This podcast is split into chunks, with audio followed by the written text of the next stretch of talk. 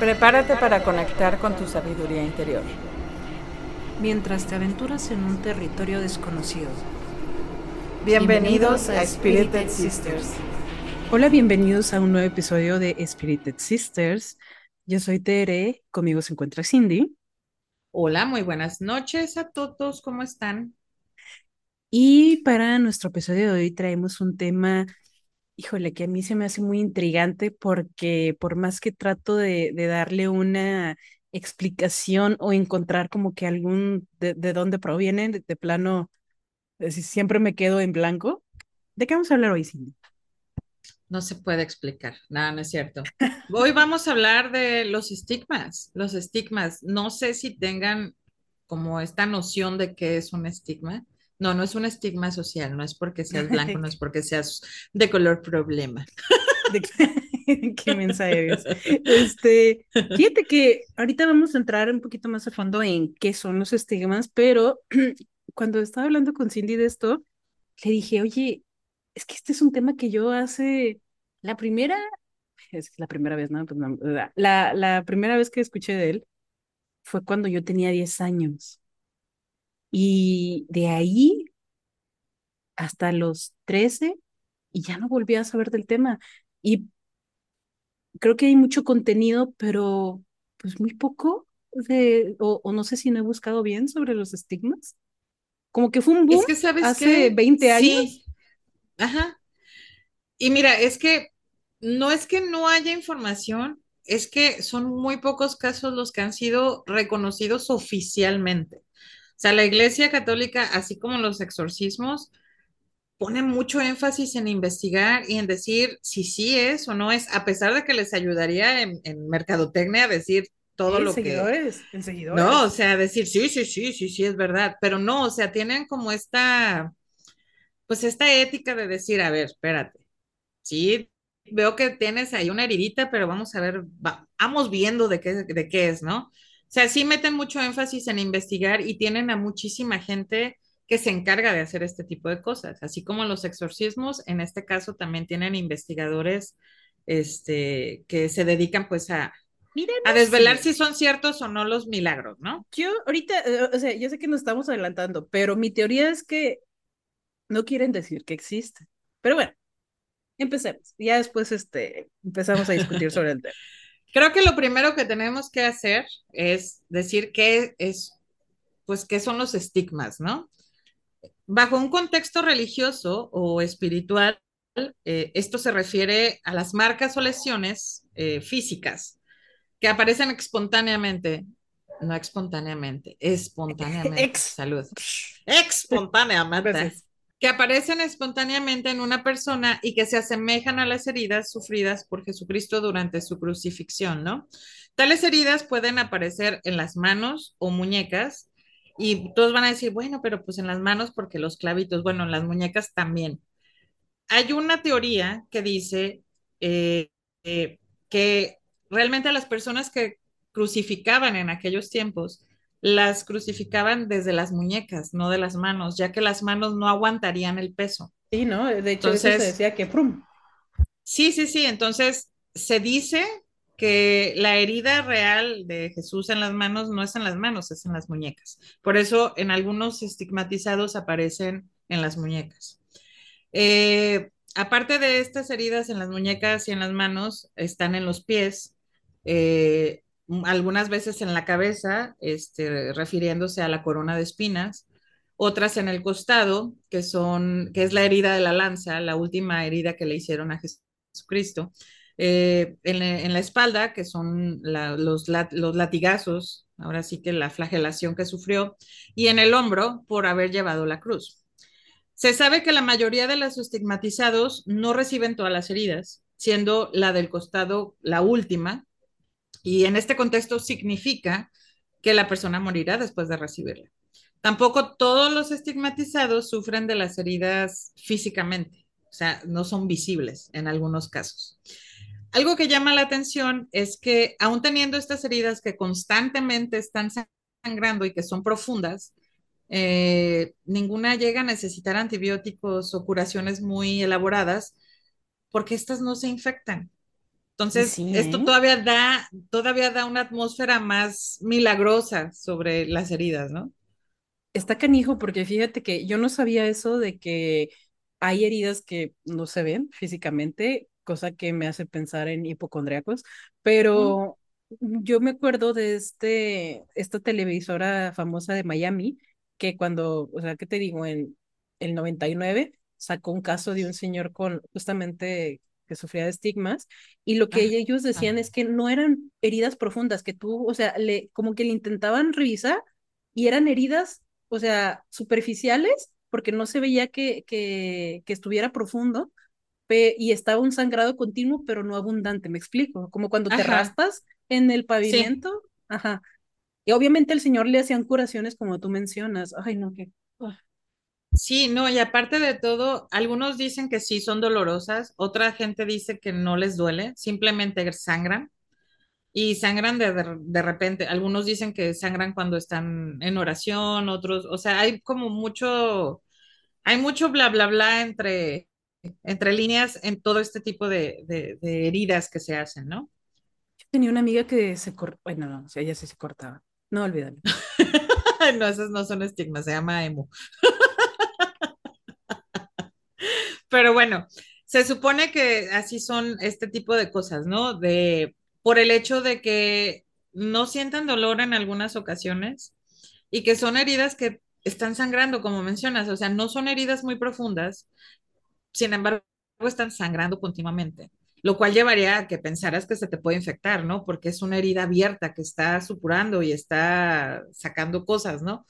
Pero no, en la mayoría de los casos no existe un, un registro, vaya, de que se haya infectado o que, no sé, se le haya caído la mano, el pie o algo. O sea, está un poquito raro. Ahí sí está Mm. como Sí, porque digo, en, en este tipo de casos, en este tipo de heridas, hay que comentar, y no soy una experta en el tema, eh, la gangrena está al, al día con Está heridas así, cañón. ¿no? O Sí, sí, sea, es sí. lo peligroso de tener heridas así constantes porque la gangrena está al orden. Pero en este caso no, entonces eso es lo que llama la atención, o sea, ¿por qué esas no se infectan? Porque esas no dejan de sangrar más que otra cosa, ¿no? Hablando de los estigmas, obviamente traemos algunos eh, casos de estigmatizados, no quiero decir famosos, pero como que los más conocidos. Eh, en primer lugar tenemos a San Francisco de Asís. Este es uno de los primeros y más conocidos casos de estigmatización. San Francisco, fundador de la Orden Franciscana, afirmó haber experimentado los estigmas en su cuerpo durante un periodo de oración intensa en 1224. Las heridas en sus manos, pies y costados supuestamente sangraban y le causaban dolor. O sea, él sí sentía el dolor de, de las heridas. Pero no se sabe más allá porque, pues vaya, fue en 1224, ¿verdad? Y ah, esto es lo que te iba a preguntar, ¿quién documentó ese caso? Exacto, no sabemos. O sea, busqué información, pero literal es todo lo que encontré. O sea, no hay como un, no hubo un médico que estuvo así como de, oh, sí, esto, no", porque pues no, la verdad es que pues, para esas fechas, pues, ¿había médicos? O sea, tal cual, no. Otro de los casos es Santa Catalina de Siena, una santa y mística que, según relatos, vuelvo a lo mismo, experimentó los estigmas, pero de manera invisible. Heridas que solo ella podía sentir y ver, pero que no eran visibles para los demás. Ah, sí, qué chiste. Así ¿No? que chiste, pues sí. A ver, demuéstramelo. A ver. No tengo Otro, pruebas, pero tampoco dudas. Perdón, otro de los casos famosos o, o conocidos es el del Padre Pío. Un sacerdote capuchino italiano que afirmó haber tenido estigmas visibles durante más de 50 años, o sea, 50 años. Sus heridas, que incluían marcas en las manos y el costado, a menudo sangraban y le causaban dolor. Su caso es uno de los más famosos y controvertidos y fue objeto de escrutinio tanto dentro de la iglesia como por parte de la comunidad médica. O sea, él sí tuvo ese acceso a, este caso sí tuvo acceso a, a, a que lo estudiaran médicos. Mm. Otro de los casos es Therese Newman, una mística alemana que, según se informa, comenzó a experimentar estigmas visibles en 1926. Supuestamente tenía heridas en manos, pies y cabeza que sangraban y le causaban dolor. También se decía que vivía sin comer, una condición conocida como inedia, o sea, hacia ayunos prolongados, lo cual causa un, ah, bueno, a mí me causa un poquito como de, a ver, espérate, o sea, se estaba desangrando literalmente y no estaba comiendo. No, está cabrón. Entonces, ahí sí es como que, ¿qué pedo? Sí. Señora, ¿todo bien en casa? No, pues ya no, mira, mira. Pues no, de hecho no. Otra es Mary Rose Ferron, una mística canadiense estadounidense que afirmó tener los estigmas, aunque sus estigmas no fueron tan conocidos como los otros casos, su vida y experiencias religiosas fueron objeto de atención. O sea, esta, esta mujer hizo muchísimas cosas dentro del el contexto religioso, pero sus estigmas realmente nunca fueron conocidos porque ella no permitió que así fuera. O sea, lo sufría. Ah, ok, ok. O sea, ella lo sufría, pero no los mostraba. Ajá. O sea, ella nunca quiso ser un, no, no quiso ser objeto de estudio, en primera porque sentía que era como aprovecharse de lo que ella estaba sufriendo porque la acercaba a Cristo. Una cosa así como la de la Madre Teresa de Calcuta, que entre más sufras, más cerca estás de Dios. Pero ella sí lo hacía por eso, o sea, ella sí lo hacía porque decía, bueno, es que a mí Dios me mandó esto y lo tengo que sufrir yo, lo tengo que vivir yo sola, no, no es para que me estén ahí poniendo microscopios y madre y media, ¿no? O sea, cada quien. Y la el último caso que traigo es el de Rosa López, eh, una mística española que afirmaba tener estigmas y vivir solo con la Eucaristía como sustento. Su caso también ha sido objeto de interés y de estudio. Ella sí la, pues sí la estudiaron, se puede decir. Sí, y, o sea, nada más vivía de la Eucaristía, que es que una, que, que una, oblea. una, una obleíta. una oblea y un traguito de vino. Pues oye, ¿qué más quieres? No, no te creas. Pero Este, cabrón, sí. ¿no? O sea, La mayoría de estas personas son, son personas muy religiosas, vaya, pero en un, en un contexto muy extremo.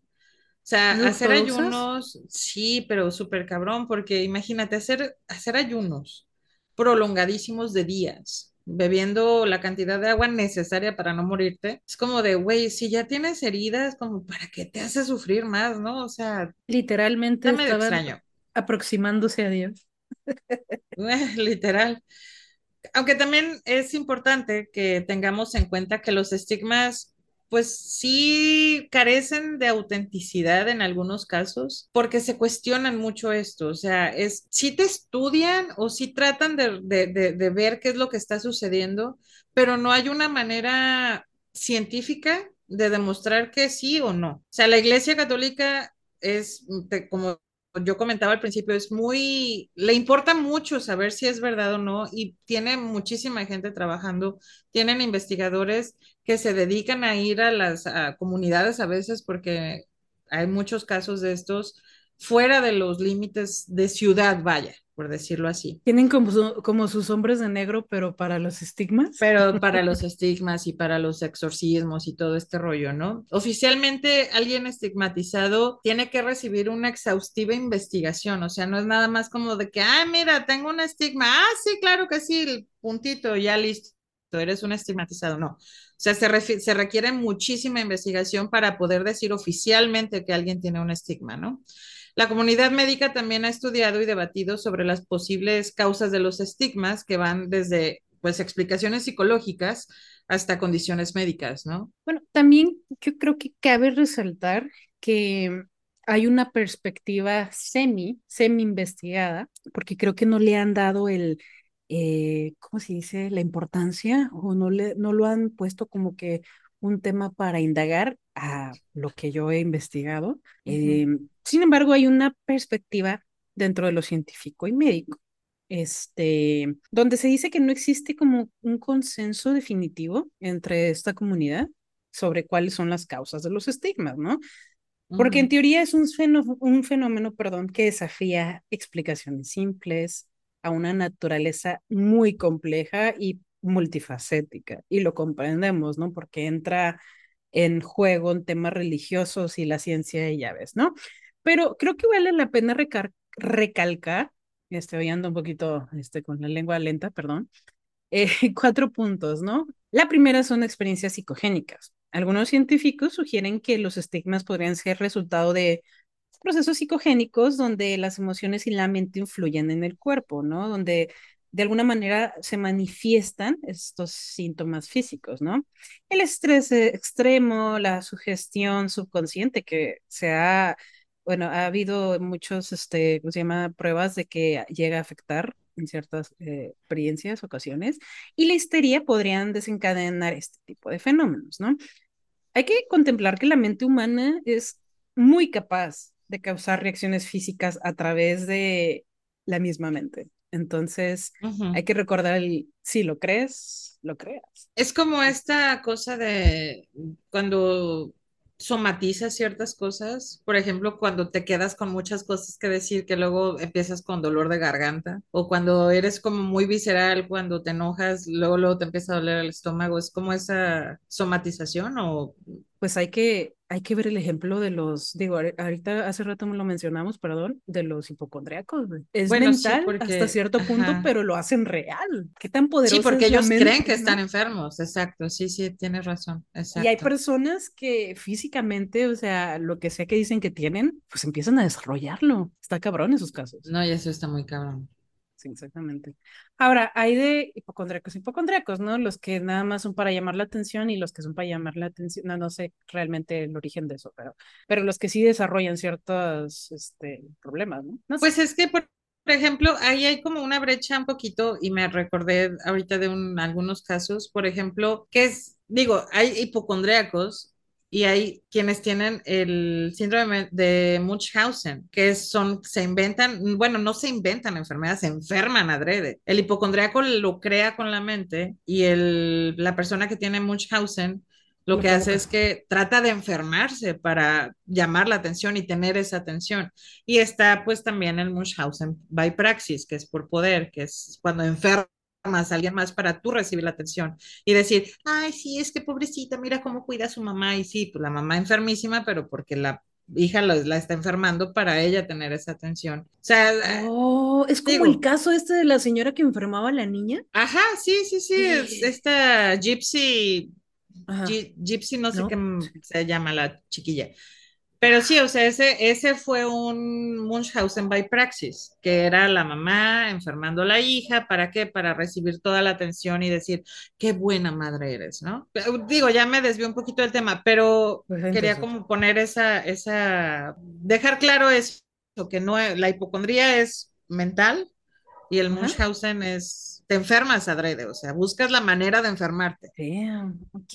Mm. Eh, Luego vamos a hacer un, vamos a hacer un episodio sobre el Munchausen, está muy interesante, hay muchos casos de esos y están muy cabrones. Ah, bueno, creo que ahorita ya podemos distinguir a alguien este, con estos tres mm. este, casos, entonces, bueno, ahí tenemos información que cura.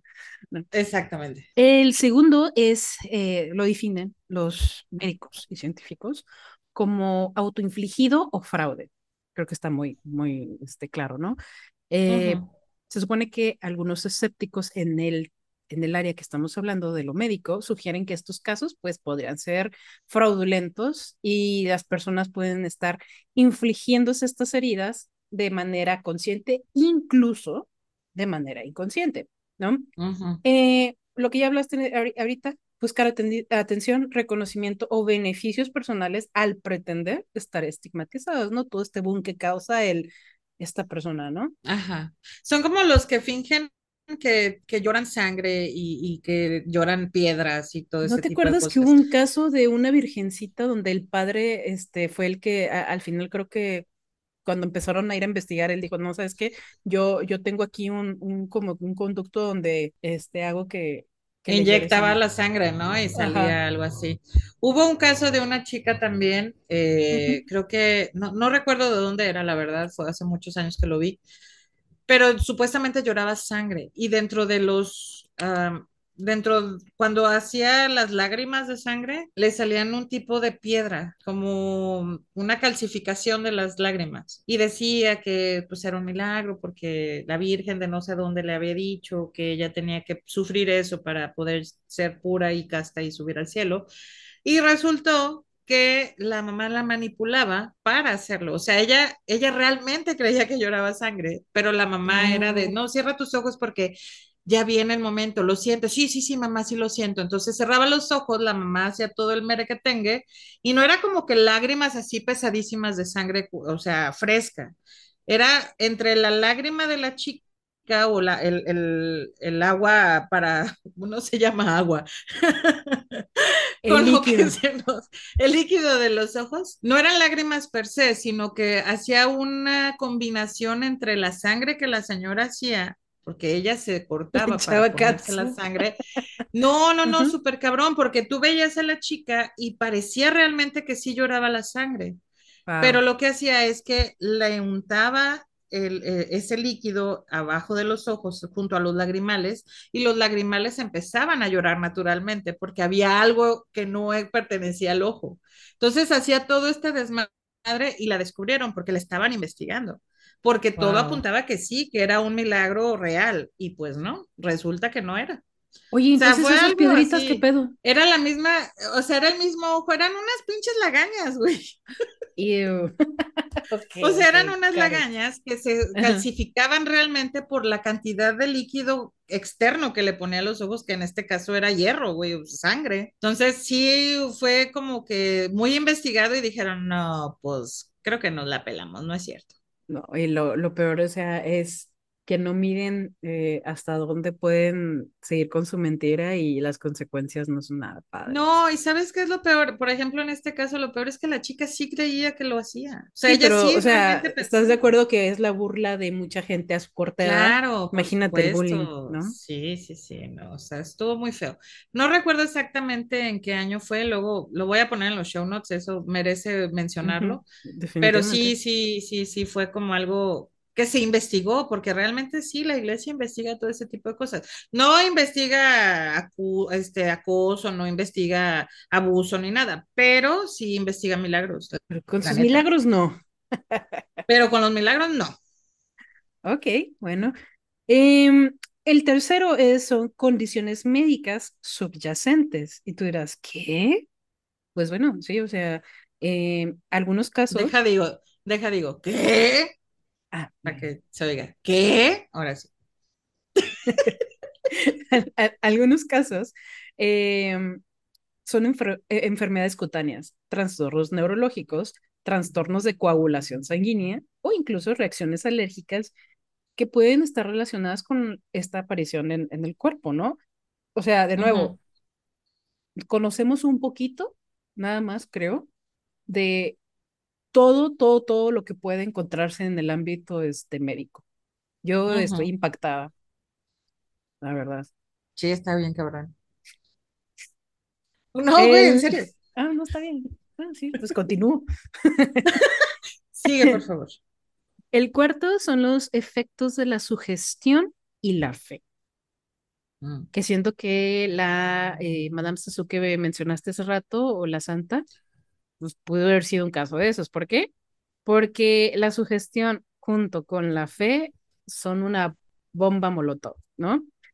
Influye muchísimo en la percepción de personas que este, buscan de alguna manera hacer creer a otro de estas experiencias físicas. Uh -huh. Se dice que la fuerte creencia religiosa, junto con la sugestión, como ya hablamos, y con un tumulto de personas que son pues, igualitas en su pensar, pues hacen que esto sea como en masa, ¿no? Y, uh -huh. y hay personas que dicen, oh, yo sí lo vi, aunque no lo hayan visto, ¿no? Porque, yeah. eh, ¿cómo vas a dudar de mí, no? ¿Estás dudando? Entonces, sí, claro. sí tiene mucho que ver.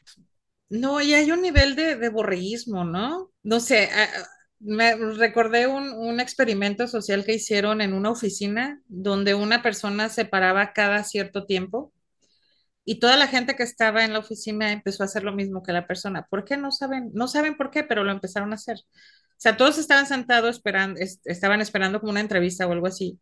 Y uno de los, un actor llega, se sienta y cinco minutos después se para se queda parado un minuto y se vuelve a sentar. A los cinco minutos vuelve a hacer lo mismo, ¿no? Empieza a hacer lo mismo una y otra vez y la gente empieza a hacer lo mismo que él. Al final del experimento les preguntan, ¿por qué te empezaste a parar y a sentar igual que la otra persona? Y todos se quedaron así como, eh, pues no sé, porque él, él, lo estaba haciendo. Entonces sí fue como de, pero ¿por qué lo hiciste? O sea, nadie te estaba diciendo ni estabas obligado a hacerlo, no había una señalización, no había una orden, o sea, ¿por qué lo empezaste a hacer solo de ver a una persona hacerlo? Nadie supo responder, o sea, todos se quedaron así como de, madres, pues sí es cierto, ¿por qué me empecé a parar yo también, no? Y es que claro, eh, la mente, incluso con este tipo de experimentos que es un, eh, que ya es que te ponen a prueba, ¿no? Para ver si le atinas, ¿no? Que cuánto es tanto o, cuál es la respuesta correcta y va una persona que se pone, no sé, en el 5 y otra persona que se pone en el 6, ¿no? Y se supone que el 6 es el correcto, pero como todos vieron que se empezó a ir primero al 5 todos, pues así de, no sé, pero ya hay más acá. Pues es un, o sea, ni siquiera lo, no lo pensaron, no se detuvieron a, es como de, hay más gente allá, me voy para allá. Ajá, Y sí, bueno, pues exacto. tú sabes que todas estas experiencias, y más cuando son ortodoxas, este, religiones, uf, o sea, es, es, es, un tema pesadísimo, ¿no? Eh, digo, no me quiero salir del tema, pero a mí me ha tocado, me tocó ir en algún momento, me, me invitaron a algunas, ¿cómo llamarlo? Sesiones, no sé, a- a- de, de cristianos, prote- me invitaron una vez se a, llaman, se llaman cultos, ¿no? Las misas que hacen ellos son cultos, ¿no? son cultos, Algo no así, yo me acuerdo. Sí, pero, pero digo, o sea, la, la, como cuando vas a misa ajá, católica que se llama misa, tengo entendido que las reuniones que hacen ellos se llaman culto, porque cuando yo estaba chica había una iglesia cristiana por mi casa y una de mis vecinas era, bueno, no recuerdo si una de mis vecinas era, no, no recuerdo exactamente quién, pero decían, ah, ¿vas a ir al culto hoy? Y el culto se referían a la oh. reunión que hacían dentro como de la iglesia esta. Nice. Bueno, eh, me tocó Mira, ir a una mira, de, de yo ahí lo dejo. Sí, no, De no, protestantes, ok. Es muy pesado el ambiente, muy, muy pesado. Eh, no te lo puedo explicar, es como, puta, o sea, como Así de no te lo cuando, puedo explicar porque me tienen sometida, no, no sé. no, no, Me es, es, obligan a no. es, es como cuando acompañas a tu, a- e- es como cuando acompañas a tu pareja a un este velorio y está muy dramático el asunto, no conoces a nadie y se te pierde entre la multitud. Ajá, de, ok. ay, ¿qué hago? ¿No? No sé qué me da Pues, más miedo, lo que viviste o el ejemplo que pusiste para explicarlo, güey. ¿no te ha pasado? No, Ah, espero que no te pase. Ay, es que bueno, por eso digo, o sea, no sé qué me da más miedo, si lo que viviste o el ejemplo que pusiste, eh, así como de what que the fuck. Tú que me conoces sabes que he vivido unas historias de terror, pero bueno, eh, regresando al tema. Sí, por favor. Fíjate que hay, hay una, hay una teoría desde un enfoque eh, ateo Ok. y tú dices, what the fuck, si los ateos no creen en nada. Y es ahí cuando yo digo, o sea, tengo dos posiciones con esto que les voy a platicar. Uno es, si es una teoría atea, para mí sería, no hay teoría porque no creo en eso, ¿no? Y es bullshit, ¿no? Ah, ok, sí, Pero, sería lo lógico. de alguna manera, estos individuos, o no sé quién, porque realmente vi como un buen de nombres y dije, ¿para qué voy a nombrar a todos? Mejor, este, si luego sale alguien que sabe del tema, que nos, que nos comparta info, ¿no? Ellos lo dividen en seis puntos específicos este tema. La primera, que es algo que eh, le achacan mucho y es como que el primer, fi primer filtro, es la perspectiva espiritual y religiosa. Independientemente de lo que nos platicaste hace un momento, ajá, ellos dicen que, bueno, cuando digo ellos me refiero a, a las personas que se dedujeron todo este tipo de, de teorías, que son ok, ateas. ujú, Que muchas personas religiosas, los estigmas son interpretados como, ya mencionaste, signos divinos o una manifestación de la conexión íntima con alguna deidad. Si te fijas, aquí no hacen mención de Jesucristo, de X, no, ellos quieren dejar en general de una deidad, ¿no? Desde esta perspectiva, los estigmas son un fenómeno sobrenatural, ¿no? Que trasciende completamente de una explicación científica o médica y se manifiesta como una gracia divina. Así lo ven, es un, no necesito que alguien este, con estudios me diga que es verdad si yo lo creo. Entonces, a eso se lo achacan.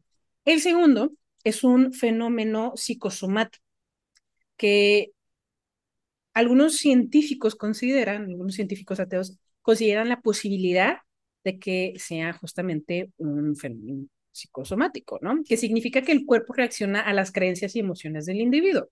Como ya lo mencionábamos, el pensar y el detallarte en tanto que, que lo tienes, pues, al fin y al cabo empieza, empieza a nacer, ¿no? Ok, aquí vendría siendo que yo creo tanto en esto que lo empiezo a somatizar y empieza el cuerpo a mostrar estos cambios físicos ya, ¿no? Y es que está muy interesante ese punto porque, digo, actualmente eh, no, eso me hace pensar a mí en, en los las personas estas que dicen, tú manifiesta, ¿no? Si lo sientes, esa es tu, tu realidad, ¿no? Y dices, tienen un punto, tienen un punto, pero dices, ¿qué tan poderosa es la mente que diga, este es una de mis, de mis teorías y es válida? La tercera son factores culturales y sociales. De nuevo, hablamos de todas estas creencias, ¿no? Pero eh, digamos que ciertas culturas o comunidades, los estigmas podrían como ser más propensos a ser aceptados y vistos como auténticos debido al fervor de la tradición religiosa, ¿no? De todas estas creencias compartidas. O sea, es, es tanto el, el, el, eco entre este tumulto de gente que lo hacen este, algo habitual, algo que existe y no me digas lo contrario. Pero aquí, a diferencia de la perspectiva espiritual, es que ya hablas de un tumulto enorme de personas, ¿no? El siguiente es un efecto placebo y nocebo, que es la influencia del efecto de estos dos que podrían estar presentes en algunos casos de estigmatización, eh, estigmatización, perdón. Si una persona... Ay. la eh, estigmatización. Híjole, no volver a tomarme dos, dos cervezas, dos, dos, de las megas que bueno, para No, ya no tomes, güey, ya. Perdóname. Em, en algunas... Eh, no, si una persona cree intensamente en la manifestación de los estigmas, ahorita dije manifestación, su cuerpo puede responder a esa creencia, ¿sabes? Em, puede estar un poquito de la mano con lo psicosomático, de alguna manera se puede relacionar, pero es un estar forzando, estar forzando a que suceda. La diferencia con el primero es que eh, lo haces parte de tu realidad, por así decirlo. Y este segundo es un lo estoy forzando, forzando, forzando, forzando, hasta que solito, ¿no? Y en eso, pues obviamente está como esas personas que se rascan en ciertos spots, que se hacen como que este, el circulito en las manos, en las muñecas, así como eh, sin pensarlo, ¿no? Inconscientemente y por la ansiedad de que, ah, sí es que lo tengo que tener, ¿no? Y, y, ya sabes que cuando te rascas mucho, bueno, se supone que cuando te rascas mucho en un lugar, empieza a ponerse morenito por el, por el constante rasgado. La fricción. Ah, exactamente. por la fricción. Entonces, pues imagínate, ya con eso dices, ah, está funcionando, pero... pero pues, sí, sí, sí, sí, sí, te entiendo. O sea, porque lo primero lo crees tanto que naturalmente sucede, porque lo, lo, lo, lo, lo haces parte de ti, vaya. Y esta otra es como obligar al cuerpo a que le suceda eso, ¿no? O sea, sí, eso, exacto. Esto está más cabrón todavía. sí. Eh, bueno, el siguiente es eh, condiciones neurológicas o neuropatías, que esas condiciones pueden influir en la percepción del dolor y la sensibilidad táctil con la cicatrización de heridas, que es este, me hago una herida justamente en un lugar eh, que se considera eh, donde salen los de un estigma. exactamente. Y como tu cuerpo tarda en hacer esta cicatrización, o como este eh, tipo de cicatrización, como me dijiste que se llamaba? Keloide.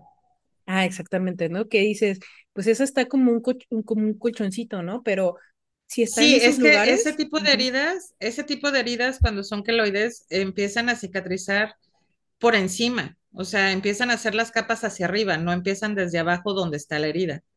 Entonces, por eso quedan abultadas y quedan así como es como un, colchoncito. O sea, son, son, son este, cicatrices 3D o 4K. ya sé. Fíjate que, y la última es eh, respuestas a traumas pasados, ¿no? Y está en último lugar porque se supone que ya es como de, a ver, entonces vamos a hacer un recap de lo que viviste en tu infancia, lo que sea, ¿no? Que es justamente, eh, podría ser alguna forma de manifestación física a estos traumas reprimidos, ¿no? La gente, digo, perdón, la mente puede utilizar el cuerpo como una vía de liberar las emociones eh, reprimidas. Entonces, es un, no es que te esté saliendo un estigma, sino que, a ver, ¿qué ha pasado en tu vida o qué bloqueaste de tu vida como para que eso te esté, eh, esté provocando un recuerdo, ¿no? O sea, que te esté diciendo, necesitamos sanar esto. Así lo ven. Entonces, si te fijas, algunas son redundantes, pero de alguna manera es cierto, porque inconscientemente eh, son experiencias que sí pueden llegar a ser, este, eh, pues pueden llegar a, darse, ¿no? Se supone que independientemente de esto, todo varía del caso de cada individuo y nada se puede dar por sentado. Y eso es lo que me gustó de esta teoría, que independientemente de que sean ateos y tú dices, o sea, para mí es un, ni siquiera opines, ¿no? Pero no quiero ser tan mala. Este, ellos lo ven como de un, pues cada, cada persona, o sea, no podemos juzgar a todos. Cada persona se tiene que estudiar y ver, ah, bueno, mira, este tema, ¿no? Y que de hecho creo que sería lo más adecuado que, que una persona atea estudiar estos casos, ¿no? O sea, creo que sería como, como el investigador perfecto en este tipo de cosas, ¿no? Porque no tienen esta, no tienen este contexto religioso y no tienen como, mm, ¿cómo se puede decir? a huevo no lo van a meter, o sea, como de, ok, tienes esta herida, sí, a huevo es esto, sí. Por eso yo al principio dije que no todas las personas que sufren estigmas tienden a tener un contexto religioso. O sea, hay gente que sufre de las heridas, sin embargo, no son religiosas o no, no son católicos, no son cristianos, no tienen una creencia base en, en su vida y aún así sufren estas heridas. No descarto que a lo mejor sí pueda ser una señal divina, pero sí tiene que ver y yo creo que tendría que estudiarse en, el sentido de, ok, la mayoría a lo mejor en este tipo de cosas de, de, traumas de la infancia o traumas pasados o traumas reprimidos, a lo mejor vienen de una familia tan religiosa que dentro de su psique tienen ya muy marcado como este tipo de, vaya, de estigmas y se castigan a sí mismos de alguna manera y por eso somatizan de esa forma, ¿no? No sé, podría, podría ser. Fíjate que a mí me sigue causando conflicto algo que son, si es una experiencia religiosa, este, perdón. Ah, me ganaste el chiste. Ajá. ¿Por qué tienes que sufrir? O sea, ¿por qué si es algo divino, tienes que sufrir? ¿Me explico? Porque si te das cuenta, son heridas de alguien que se sacrificó por la humanidad. O sea, yo estoy segura que si todo este rollo existe, es como de, ok, voy a mandar a mi único hijo a la tierra a que sufra un chingo, a que no viva una vida de humano, sino que una vida de mártir. Desde el minuto cero, güey, porque María andaba ahí pariendo en la calle y como que nadie le daba posada. O sea, desde el minuto cero ese niño ya venía sufriendo. Pues es que si lo ponemos en ese contexto, pues. Como muchos casos actuales, ¿no? O sea, si te das cuenta, es como de, ok, la madre embarazada, ahí va caminando con el camello y va con el pa, o sea, desde el minuto cero ese niño ya con el padrastro. Con el padrastro. Sí, exacto. Entonces es como de, a ver, o sea, normalmente la religión católica, si te fijas, es de castigo. Sí. Sí. O sea, hasta las oraciones son de castigo y perdóname por haber pecado y yo pecador, yo pecador. O sea, ya estás pidiendo perdón desde que naces porque para eso te bautizan, para quitarte el pecado original. O sea, puta, o sea, ¿Cuál no pecado se acabó de nacer? O sea, vengo naciendo, los que pecaron fueron mis papás, estaban acá dale, o sea, ¿yo qué, no? O sea, si lo pones bajo, ese, bajo la lupa de ese, desde ese contexto, si es como, pues sí, o sea, sufrir te acerca a Dios. Y es, pide perdón desde, desde que estás naciendo ya, güey, o sea, ¿qué pedo? o sea, yo es algo que nunca he entendido, o sea, yo no estoy en contra de la religión, pero sí no me gusta mucho ese, ese lado en el que tú tienes que ser el pecador y tienes que ser el malo de la historia para pedir perdón y tener eh, penitencias y hacer cosas para qué, para ganarte el cielo. O sea, como por qué?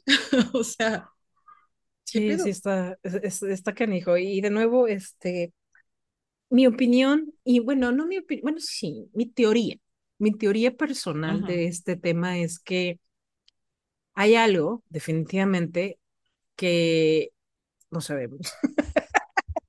no, no, no. Y que nunca vamos a saber. yo siento que la, la iglesia sabe algo. La iglesia sabe algo, por eso cuida estos temas tan, o sea, tiene mucho cuidado con estos, con estos temas, ¿sabes? Que no es cualquier cosa y el hecho de que haya tan poca información y muchas, eh, pues dice, muchas hipótesis o teorías, les permite a ellos seguir manteniendo esa verdad oculta. Porque el cuidado definitivamente que le ponen es como te dije, lo dije de broma, pero no se me hace broma, que son los hombres de negro de este tipo de cosas.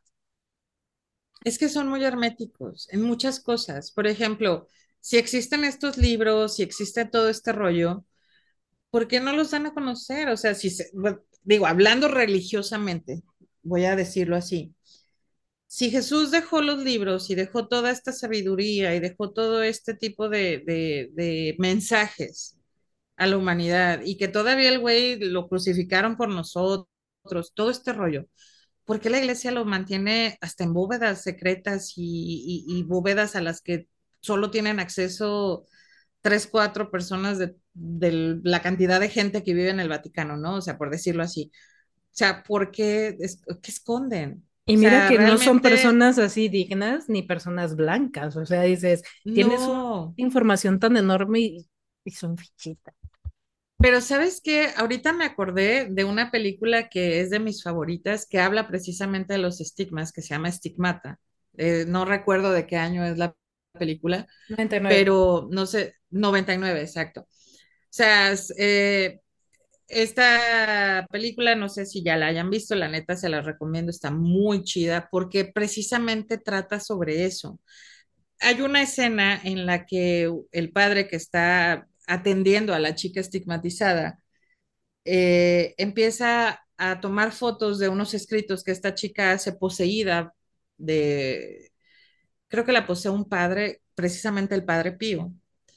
Eh, y pone un, ¿cómo le llaman? Una parte de la Biblia que no viene en la Biblia, que dice que a Dios lo encuentras en cualquier lado, abajo de una roca, abajo del agua, abajo de un tronco, bla, bla, bla. Y a entender que no necesariamente tenemos que tener una iglesia física, sino que el acercarte a Dios refiere más bien a algo espiritual, a algo que vive dentro de nosotros, porque pues se supone que estamos hechos a imagen y semejanza de Dios, ¿no? Entonces, a mí se me hizo muy interesante eso porque habla precisamente de eso, de todo lo que esconde la iglesia, de todo esto, eh, manuscritos que no se sabe, que sabemos, entre comillas, que existen, pero no sabemos qué dicen, no sabemos qué hay. Realmente, qué tipo de iglesia dejó Jesucristo y qué tipo de iglesia creó el hombre, ¿no? O sea, hablando ya de una manera religiosa. Entonces me llama la atención esa parte de la película porque digo, sí es cierto, o sea, la chica no tenía nada que ver con religión, empieza a tener ¿no? O sea, Era atea, sí, precisamente.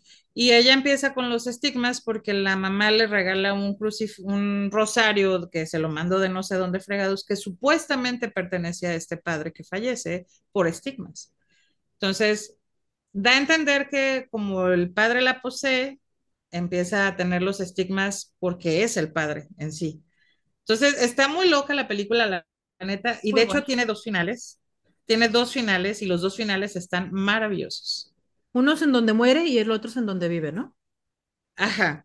ya Y ya spoileaste la película. Yo tratando con cuidado de no es decir 99, güey, bye. Pero pues sí, ya, ya fue hace muchos años. Sí, hay dos finales.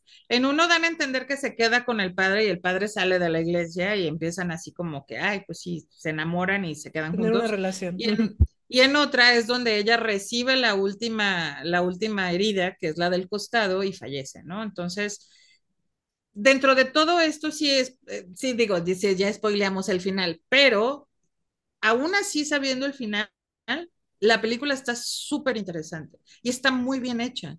Sí. De hecho, de hecho, en el 2002 sacaron The Case of Stigmata, eh, Ok. que supone que es un documental que examina Ujú. a detalle el caso, el caso, perdón, del padre Pío y todo este tema Ujú. de abordando las eh, perspectivas religiosas como las, las científicas que ya platicamos, ¿no? Este documental es después de la peli y se dedica, bueno, cuál es el, el tema con el padre Pío. ¿Por qué? Este, en la película pues había mucha gente que no tenía ni idea, ¿no? Entonces justamente me Ujú. aprovechan a hacer este documental y que sea como de alguna manera una eh, balanza, ¿no? Pero Ok. ahorita que estás hablando de, de, de este, películas, eh, yo me acuerdo que también hicieron una en 2013 de Therese Newman, que justamente la mencionaste. ¿no? Hace, hace un momento, ¿no? Sí, sí, sí, Terry Newman. Eh, creo que se llamaba una eh, estigmatizada, algo así. Eh, se, llama uh, Stigmatist, pero pues ya ves, ¿no? Creo que aquí le pusieron así como de una estigmatizada estigmatizada. o estigmatización, no me acuerdo cómo era, pero justamente eh, se trata de, de la vida, ex- eh, hablan de la vida de ella, de las experiencias, y de alguna manera como en un, eh, ¿cómo se dice? Eh, una tercera persona, obviamente, porque fue en 2013 y esta persona murió pues, años atrás, ¿no? Murió en 1962. Entonces, todo lo que abordan es como que personas que, que igual no vivieron cerca de, pero investigaron o fueron familiares de, entonces, la verdad está muy aburrido, pero me Ok. acordé que también O sea, trata sobre el tema de hoy, pero no la ven.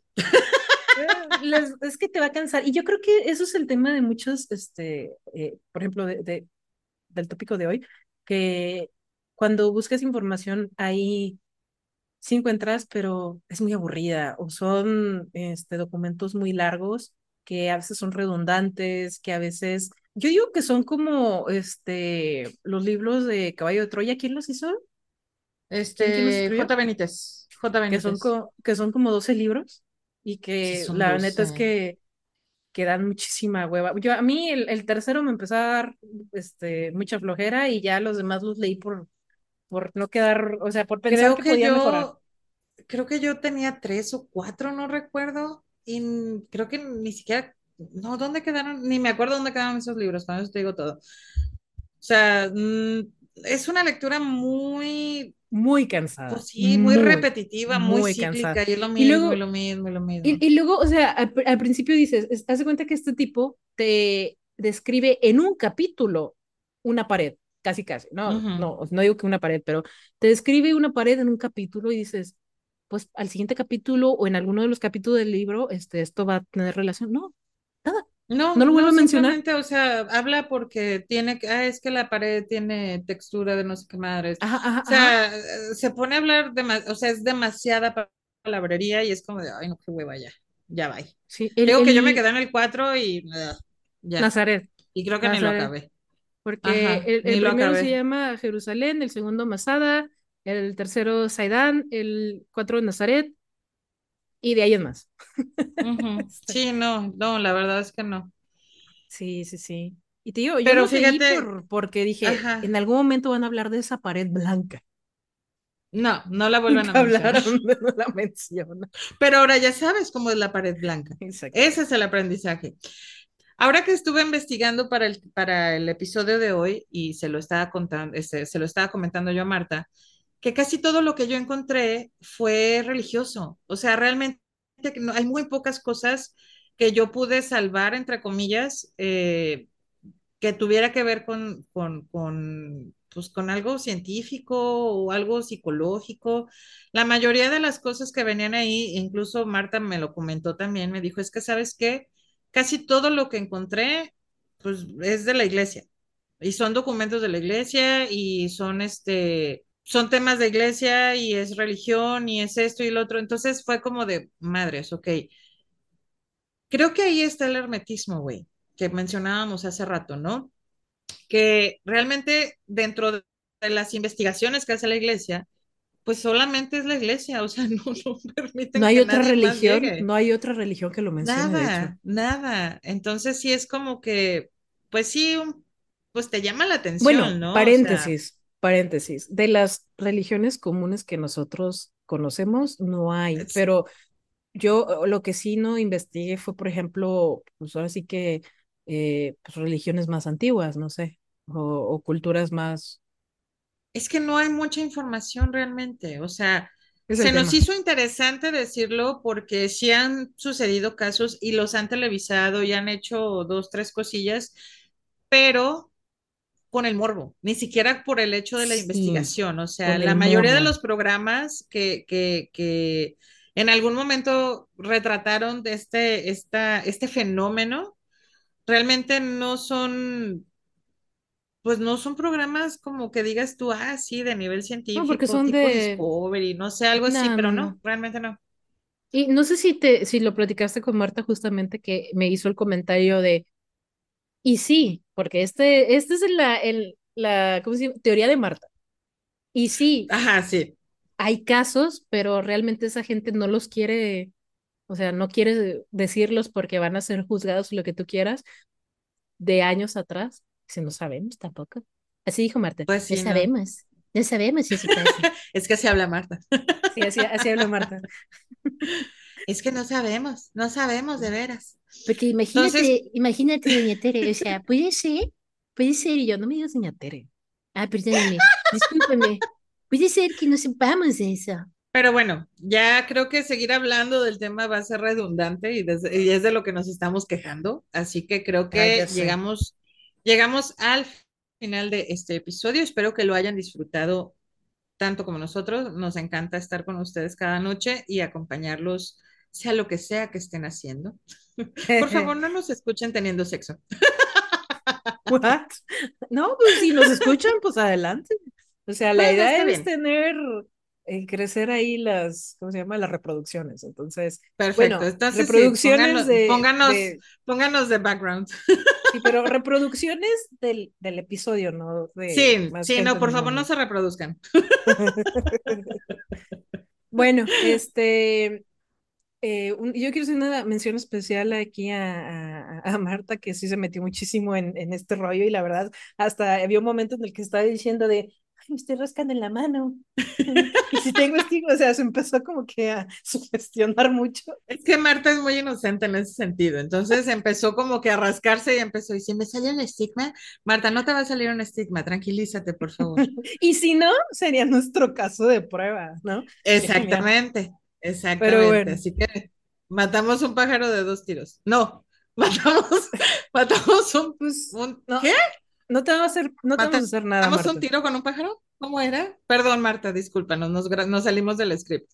Este, pero bueno, síganos en nuestras redes sociales, ya tenemos este Facebook, ya tenemos Instagram, eh, Siempre hemos tenemos tenido, correo, estás diciendo que por ya eso, pero les estoy recordando por si alguien Tenemos, nuevo no nos ya. está escuchando. Tenemos nuestro Instagram, nuestras redes Tenemos. Instagram, tenemos Facebook, tenemos nuestro canal de Telegram.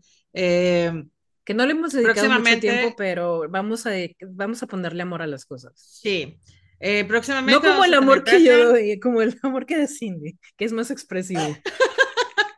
Sí, porque si no se van a sentir que no los quieren, pero yo los quiero mucho. Así que, este, bueno, nos escuchamos el siguiente domingo. Cuídense y nos estamos escuchando el siguiente domingo. Sí, ya, ya vámonos. Buenas noches. Ya, ya nos vamos. Buenas noches. Esto fue Spirited Sisters. Bye bye. Bye bye.